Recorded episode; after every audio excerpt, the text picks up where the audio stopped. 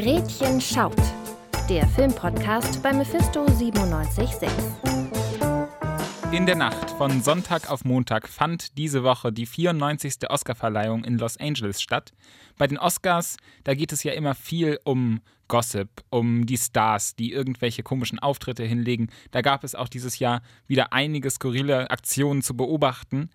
Darum soll es hier bei Gretchen Schaut aber nicht gehen in dieser Sonderfolge, denn neben mir sitzt Vincent Schmidt, mit dem ich die Oscars, die Oscar-Verleihung, die Oscar-Preisträgerfilme diskutieren möchte. Hallo Vincent. Hallo Tim. Mein Name ist Tim Puls und wir haben viele Filme gesehen, die dieses Jahr Oscars gewonnen haben und die für Oscars nominiert waren. Nur den Gewinnerfilm, den haben wir nicht gesehen, Vincent. Ja, Gewinnerfilm war Coda, ein Film über eine Taubstummen-Community. Der ist theoretisch zu sehen und das war auch eine Besonderheit dieses Jahr bei den Oscars. Wir konnten theoretisch alle bester Film nominierten Filme sehen im Vorfeld. Das war letztes Jahr nicht der Fall. Aber Coda hat in Deutschland nie einen Kinostart bekommen. Der ist nur auf Apple TV Plus zu sehen.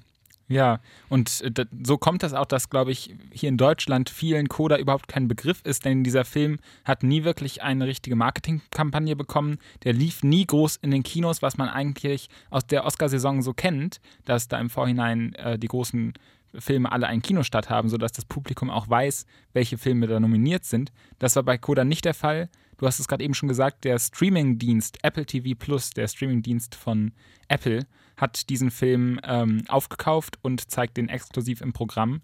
Und so kommt es, dass wir jetzt zum Beispiel den Film gar nicht gesehen haben.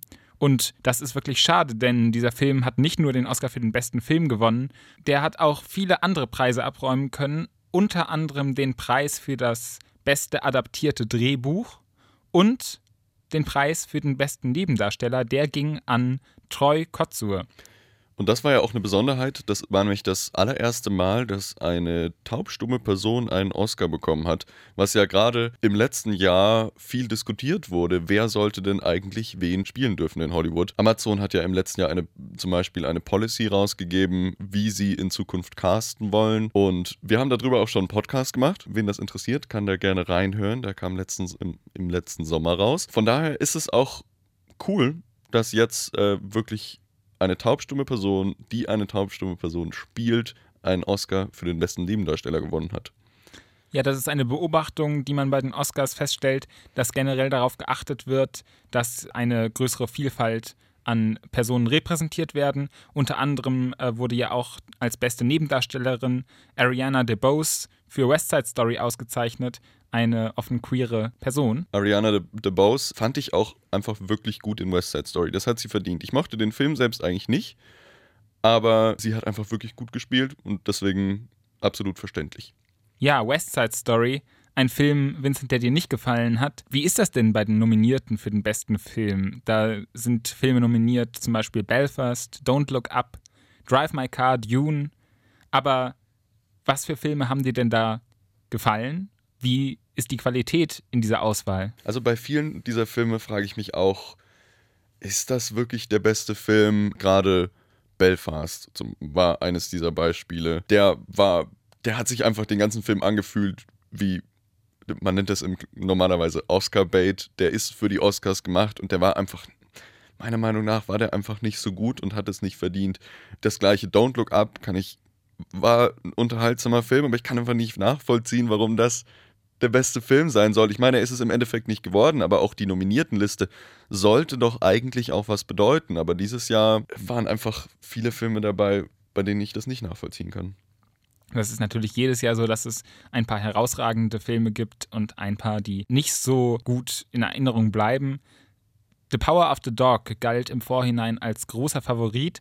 Die Regisseurin Jane Campion konnte letztendlich nur den Preis für die beste Regie mit nach Hause nehmen. Ich persönlich hätte mich sehr über einen Oscar für The Power of the Dog gefreut. Ein Spätwestern über zwei Rancher an der Schwelle zum Aufbruch in die Moderne, der sehr, sehr ruhig ist, der sehr sensibel ist der sehr wenig ausspricht, aber trotzdem sehr viel erzählt. Ich hatte ja persönlich darauf gehofft, dass Licorice Pizza den besten Film bekommt. Äh, ein Film von Paul Thomas Anderson, der in den 70ern spielt und einfach ein richtig cooles Gefühl rüberbringt und der mich im Kino einfach wirklich reingezogen hat. Der ist aber leider komplett leer ausgegangen, hat keinen einzigen Oscar bekommen ja, Licorice Pizza erzählt auch sehr viel vom Kino und was es bedeutet, ins Kino zu gehen.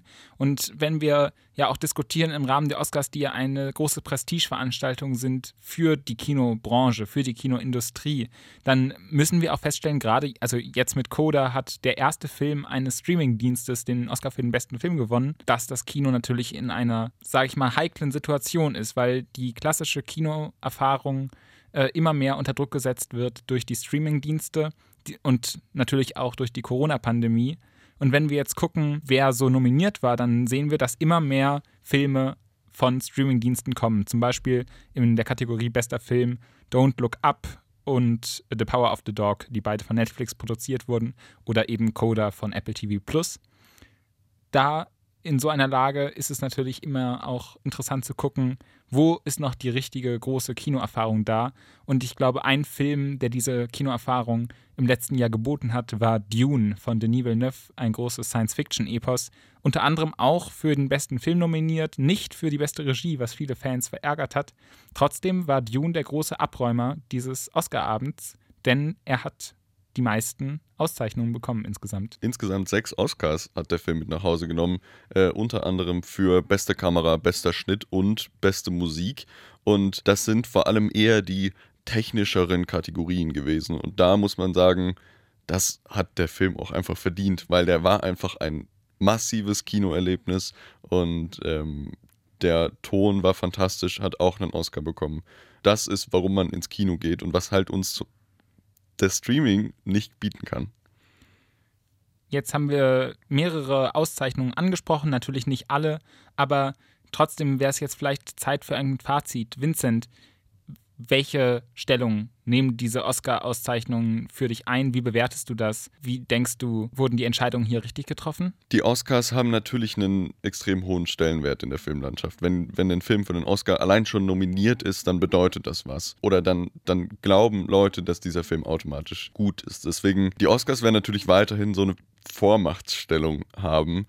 Aber was dieses Jahr dort gewonnen hat, war meiner Meinung nach nicht, nicht das, was die Oscars eigentlich sein sollten, nämlich die besten Filme der Filmlandschaft, sondern ähm, wir hatten viele sehr gute Filme im letzten Jahr, aber die haben nicht gewonnen und das hat mich ein bisschen enttäuscht.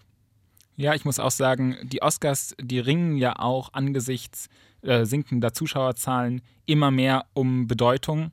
Und wenn man sich jetzt ansieht, welche Filme hier gewonnen haben, die viele noch gar nicht gesehen haben, die vielleicht auch gar nicht äh, künstlerisch unbedingt die Qualität hatten, äh, die das Kino bringen kann, äh, dann ähm, muss man schon irgendwie gucken, äh, wie es da weitergeht mit dem Kino, mit den Oscars selbst. Aber vielleicht ist ja auch bei den nominierten Filmen für den einen oder anderen etwas dabei. Aber es sind ja auch einfach immer wieder gute Filme dabei. Es gab wunderbare Filme zu sehen, zum Beispiel Licorice Pizza, zum Beispiel Dune. Drive My Car, der für den besten fremdsprachigen Film ausgezeichnet wurde, ist ein großartiger Film, der auch jetzt momentan noch in den Kinos läuft und dem ich jeden, äh, den ich jedem empfehlen kann. Aber die Auszeichnungen, die dann vergeben werden, spiegeln eben diese Qualität die in den Nominierungen, finde ich, auch vorhanden waren, nicht immer wieder und sind dann für mich auch nicht unbedingt nachzuvollziehen. Das war ja auch schon länger ein Problem der Oscars. Es wird immer wieder darüber diskutiert, wie relevant sie jetzt noch wirklich sind und es wird sich zeigen, wie relevant sie auch in Zukunft noch sein werden. Und da werden wir dann wahrscheinlich nächstes Jahr drüber reden. Jetzt war es das auf jeden Fall erstmal von unserer Seite zu den Oscars. Vielen Dank dir, Tim. Vielen Dank auch an Alexander Böhle, der den Podcast hier produziert hat. Viele der Filme haben wir auch schon bereits in unserem regulären Podcast Gretchen schaut besprochen, also da gerne auch mal reinhören. Schaut aber auch gerne bei uns auf Instagram vorbei, mephisto976 für weitere Filmtipps. Und wir hören uns bald wieder. Vielen Dank fürs Zuhören. Mein Name ist Vincent Schmidt und tschüss.